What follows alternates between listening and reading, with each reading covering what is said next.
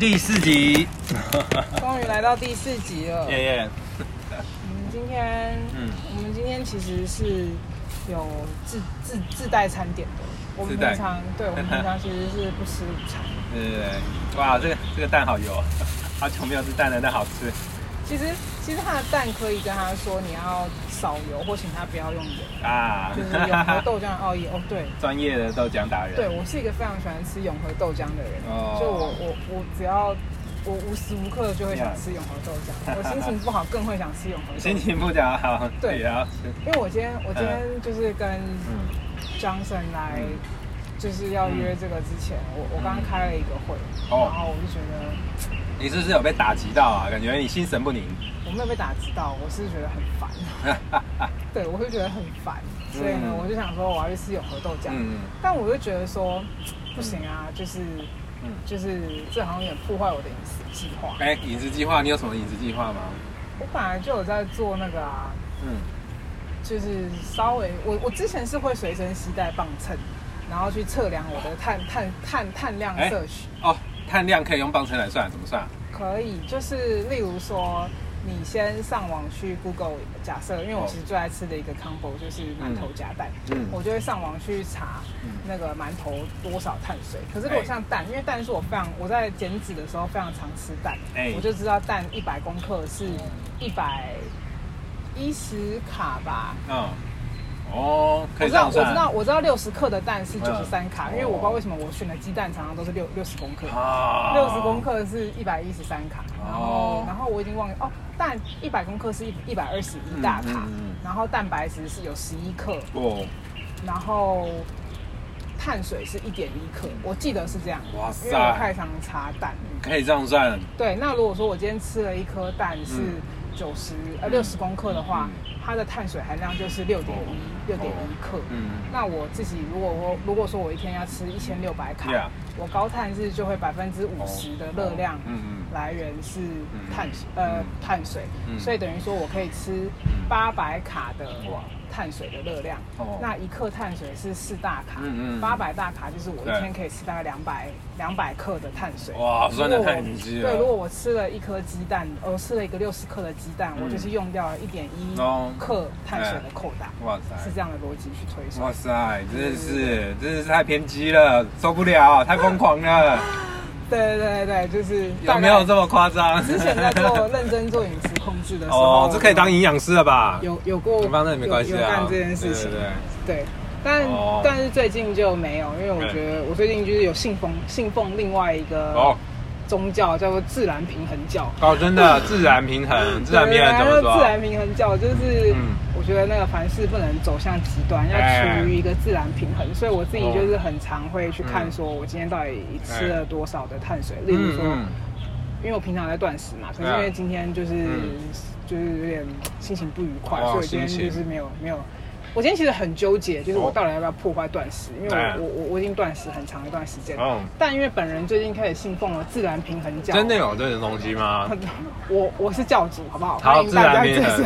对。好，自然平衡是怎样？有什么呃教条啦？对，例如说呢，就是人生就是一个很长期的自然平衡。如果说我今天不断食，我也只是脱离这平衡的一点点，那我明天再断食回来，我就可以马上回到我的平衡。所以说不用去执着于为什么我每天都要，我每天都要那个断食，这样的话会让自己很不开心，这东西就无法持续。所以对我今天没有断食。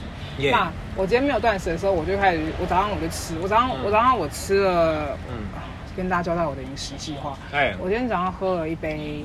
呃，黑咖啡里面加了大概两分满的杏仁奶。哇，杏仁奶加黑咖啡，嗯，对对对，然后再配三颗百香果。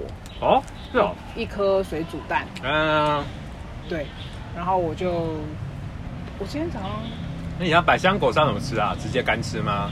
百香果哎，水果哎，对啊，切开就可以吃啦。哦，还蛮特别的，里面是水，是汤汤水水的，没有干。我吃百香果都会至少就是加到水里面变果汁啊。我不，我会直接吃。哇，哦，这是自然平衡教教条之一，尽量那个 尽量不要吃加工的东西，因为你放加水，你就想加糖，就不要，我们就直接。我不会哎，其实我也是走自然平衡，好不好？对，教徒这边说到教徒。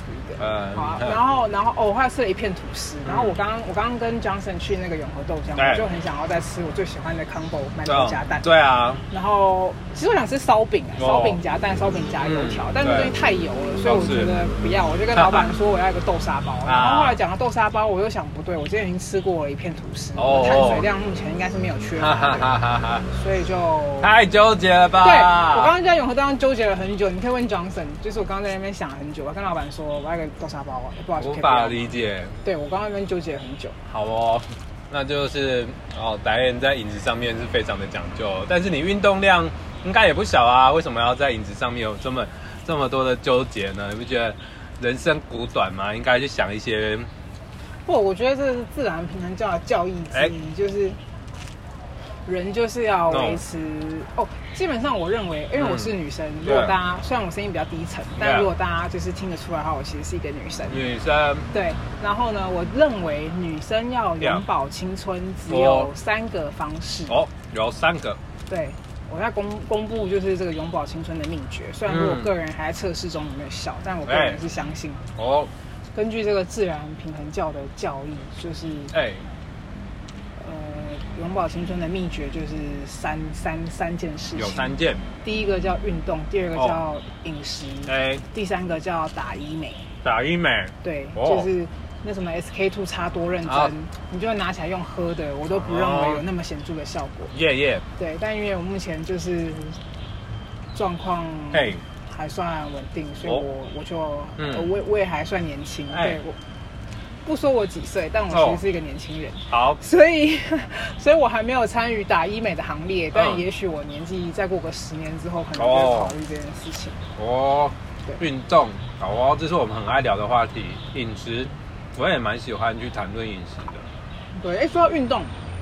跟大家报告一下，嗯，这个 Johnson 他被我拉入这个拳击的行列，他入坑了。他今天还问我说：“哎，你要买拳击手套吗？我可不可以就是就是问你看看你你你你你有想有没有什么推荐之类的？”不过真的所费不知啊。对我我那个拳套没有，其实其实我因为我最近我最近想要买一个。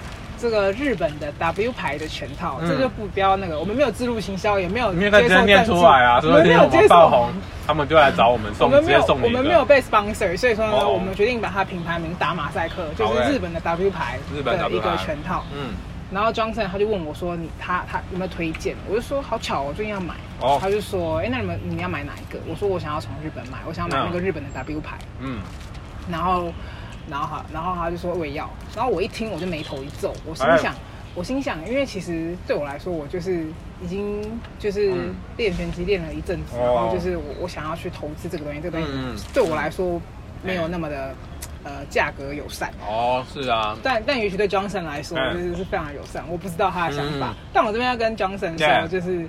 就是其实就是在台湾，因为因为拳击在泰国非常的兴盛，一些泰国的品牌其实是 CP 值相对会高一些的，你可以再多考虑。但有一个快速的 quick remark，呃，泰拳的拳套，泰拳泰拳的拳套跟拳击的拳套其实有稍微的不同哦，所以如果说听众还是 Johnson 有想要买拳套的话，要稍微注意一下。真的，那我还是了解一下，再再来做决定好了。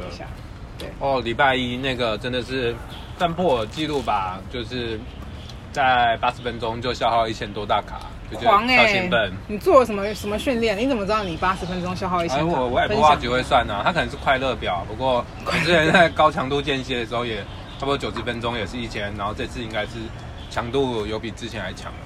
所以教练算认真啊，我觉得里面就是大家练的，就是都都都很全力以赴啊。然后虽然只是第一次体验，但是我觉得我体验超多的。那我跟大家再补充一下。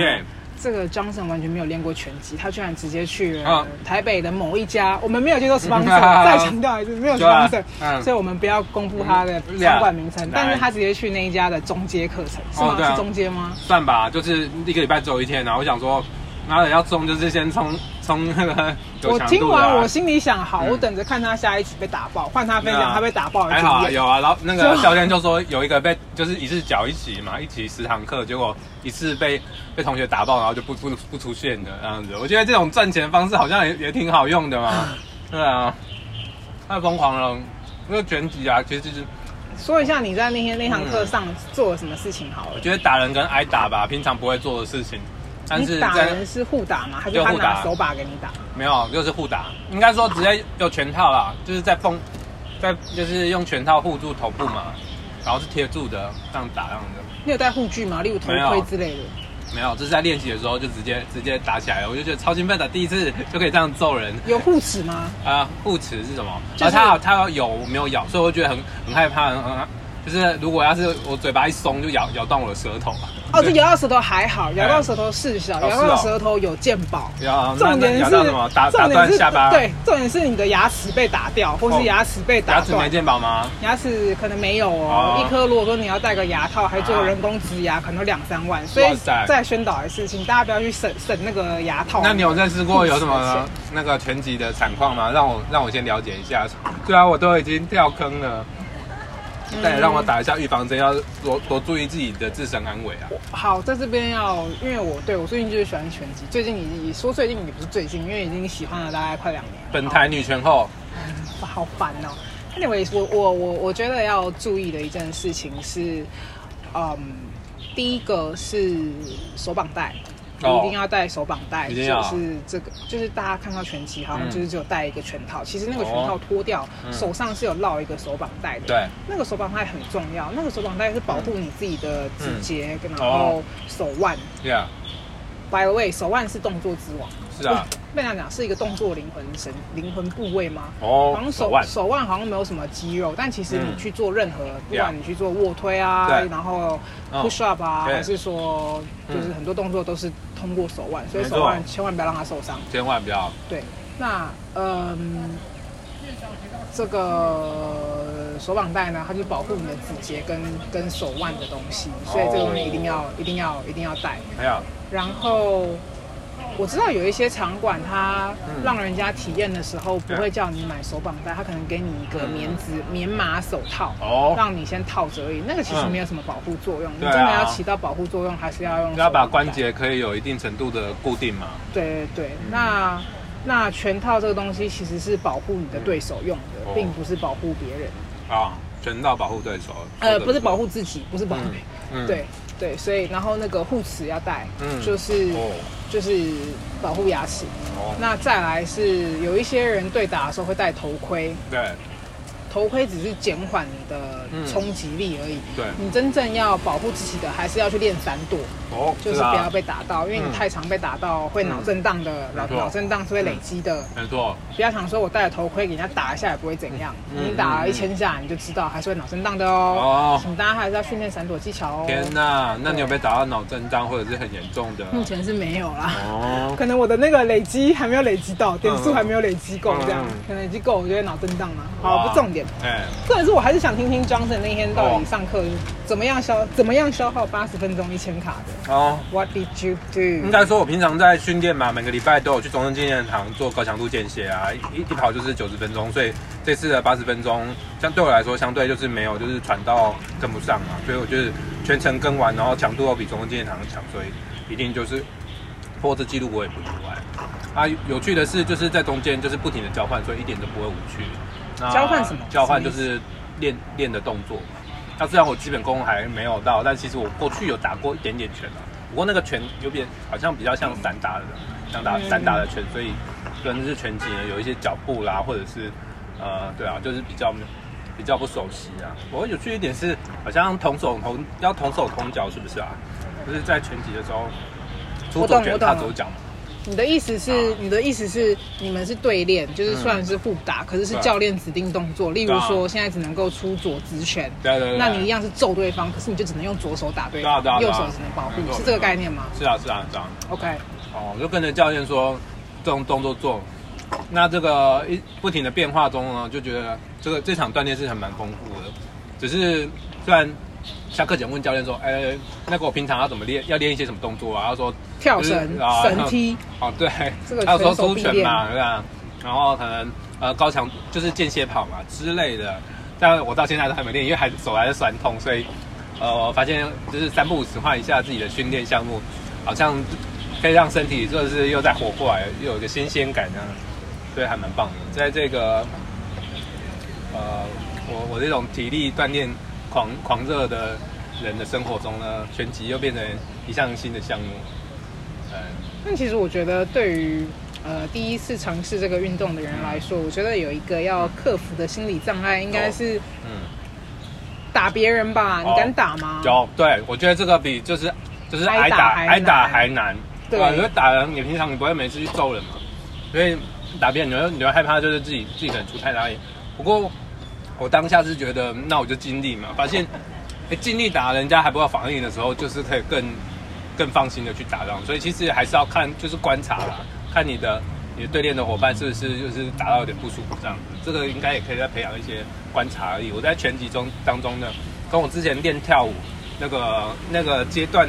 就是可能就比较不一样，比较多敏捷或者是及及时的观察力。我觉得直觉，我这种身为直觉型的人呢，或许在做这种快速的互相互动当中，应该也可以再有一些新的感触。其实我觉得你有点要 get 到我之前讲的，哦、就是我没有那么多的时间去思考，嗯嗯、因为人家打过来，你要闪、嗯、还是要借力使力？躲在攻，嗯、这东西你必须在那个几秒之间做一个判断。嗯、他没办法说你先稍等一下，嗯、打过来前我想一下，你再打。嗯，没办法。所以我觉得它是一个训练反应协调还不错的一个运动。嗯、你现在有慢慢感受到了吗？有，有，是反应协调真的是还蛮重要的一件事啊。就虽然平常坐办公室，呃，都是静静的自己一个人面对的工作，但是哇，这个拳击课在下班之后就马上。回到身为人应该要有的各种互动啊，或者是激发你的求生本能。你不打死别人，就别人打死你。对对对，我觉得我觉得太兴奋了，这样子。哦，所以我觉得人生有趣的地方就是你还有呃还有选择权去决定自己就是可以做一些什么有趣的事。像我这礼拜就是呃延续前几个月都隔两周就去参加了一次即兴的即接触即兴的这个现代舞。那接触即兴就是一群人在一个空间当中，就是有身体接触，然后进行一些舞蹈的活动，蛮新鲜的，因为已经第三次了。那我已经算突破自己过去第一次在只在地板上爬，呃，爬两个小时的经验。那这次算是有接触，对。你是说那种现代舞，然后就是你可以就是自己 freestyle，然后你都因为比较不好意思，所以你都选择地板地板技。对，地板技。对，所以我站起来了。他站起来，请大家为庄神鼓掌。站起来，对，我觉得是一种进化的过程吧。对，一旦呢，哦，其实我这次做不一样的尝试是尽量把眼睛围闭啊，就是减少了视觉刺激之后，就可以把其他感官就是打开一点，然后会我可以感觉到别人在邀邀请我跳舞。那这个跟我之前呃分享过阿根廷探戈一点不一样的是，阿根廷探戈一定从眼神开始，所以这种邀舞的，我就我倒觉得自己像在求求偶啊。就是动物在跳舞，阿根廷探戈吗？对，OK。阿根廷探戈用眼睛眼睛邀舞，然后这个这个接触即兴呢，其实可以就是让我感感受到一种新的邀舞的方式，就是不管不管怎么样，你就先在场上就是表现你今天想要表达的，然后自然想要跟你跳的人就会来这样。然后我很庆幸的就是有大概呃三四个三四个朋友呢就有上来，然后我们就开始从接触到背对背的跳舞。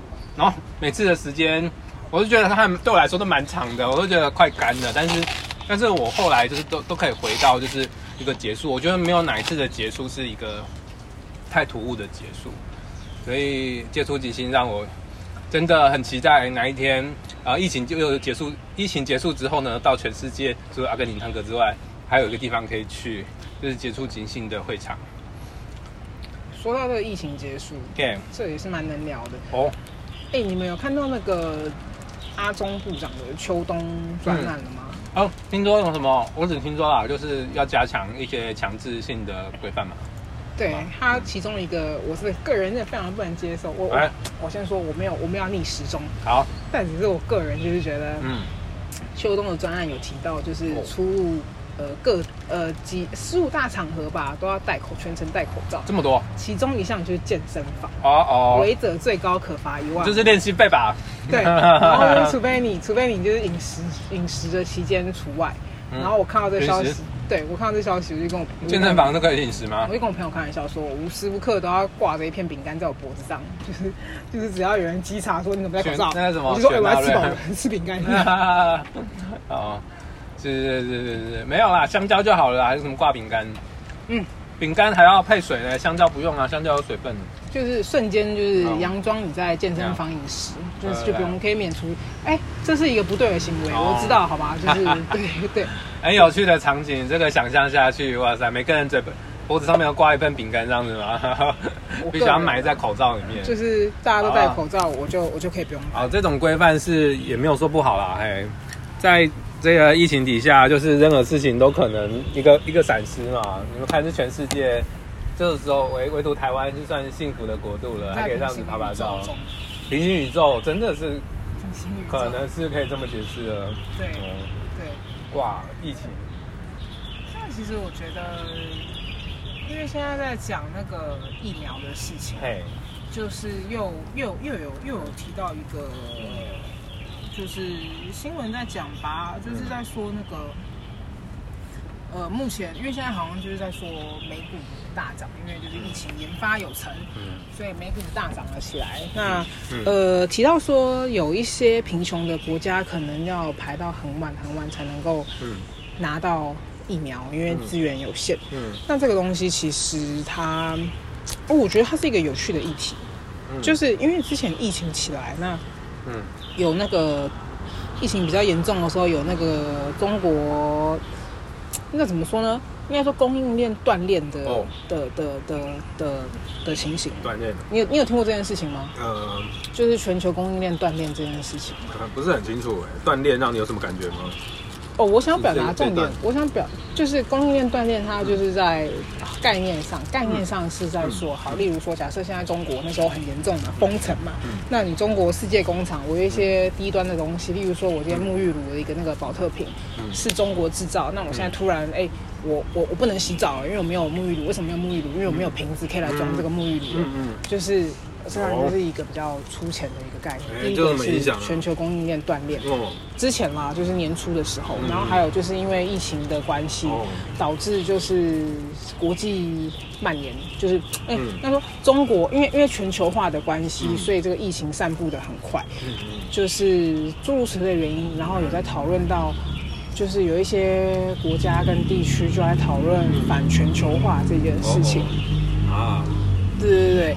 但但但现在现在就是疫苗，现在疫苗出来，然后又讲到说贫穷国家，他可能就是因为太贫穷了，所以说他也没有那个经费去研究，也没有经费去抢购这个疫苗，所以导致他们的国家就是可能他们的国家的人民要很晚才能够打到这个疫苗。嗯，那这个问题就来了，我就觉得这蛮有趣的。哎，就是所以你到底要全球化还不要，还是要反全球化？哦，这是一个。非常矛盾的事情，对，非常的高深，高深到我我这今天这一集可能讲不完，没关系，我是一个肤浅的人，我也没有打算要深入这个议题。没关系啊，我们就是先来画一个点嘛，未来是可以连起来的。对对对，我现在就是先站点，就是一个全球化跟反全球化的平衡。我们自然平衡教这还在还在取得这个平衡中。对对对，所以我觉得对啊，讲到疫情就讲到说这东西。其实，Johnson，你在说，你在说，你也许疫情之后，你多一个地方可以去，可以去探索，可以去玩耍。嗯、但是呢，这东西还是要看看台湾什么时候可以拿到这个疫苗了。哦，疫苗太重要了。对啊，因为如果说以国际形势来说，我觉得也许台湾不会那么快速就拿到疫苗。嗯嗯，嗯对啊，嗯，大概是这样子。是，好，全球化，这个这个世界。其实现在，如果是光只刚光看这个资讯资讯的边界啊，基本上已经是无边界了，全球化，因为我们有网络的发达的网络，所以要不要谈全球化呢？其实就看我们每天是沉浸在怎么样的环境里面。如果像我做工程的，接触的资料就是已经到全世界，所以我已经根本上已经没有在思考什么叫全球化，因为我在接触的就是一个全世界的内容。他每天起床就在全球化，我帮他翻译一下。对啊，所以那我最近在做的事情就是把，就是我的母语啊，能够就是再放回网络上面，因为毕竟每天都在接收这种各种资讯嘛，总会有一些思考跟呃反刍。说到反刍，那今天读到哎、欸、乳牛，乳牛可以连续那个反刍五个九个小时，哎，我觉得这样这样，难怪好像没有看过什么那个。肉肉的母肉肉的那个乳牛，好，好，这是突然天外飞来一句。那把这些东西消化之后，就再丢回各种平台。虽然虽然我输入的是文字，但是可能可以再用什么 Google 小姐把它成语音，然后可以再加个图片上传到 YouTube。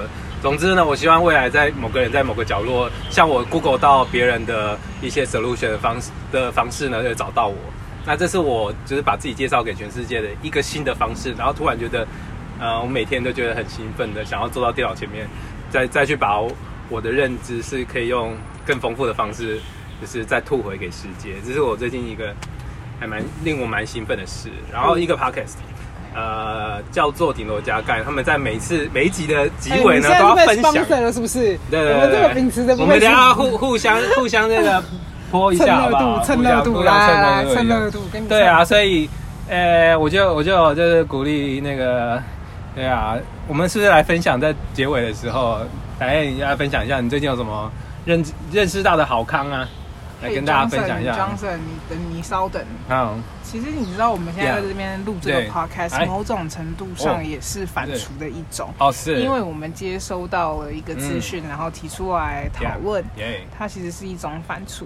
哦。所以我觉得，嗯，对，让我们朝乳牛的目标前进。耶，这是太棒了，太棒的一个 这个我们。